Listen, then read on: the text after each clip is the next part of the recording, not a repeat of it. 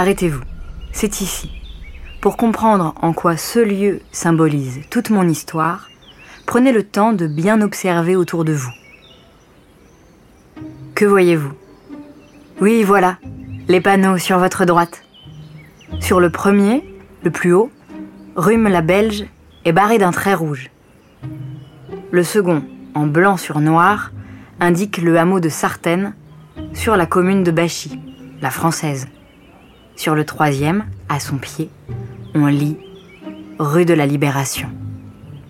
Il livre le dénouement de notre histoire. Continuez et avancez tout doucement, un pas après l'autre.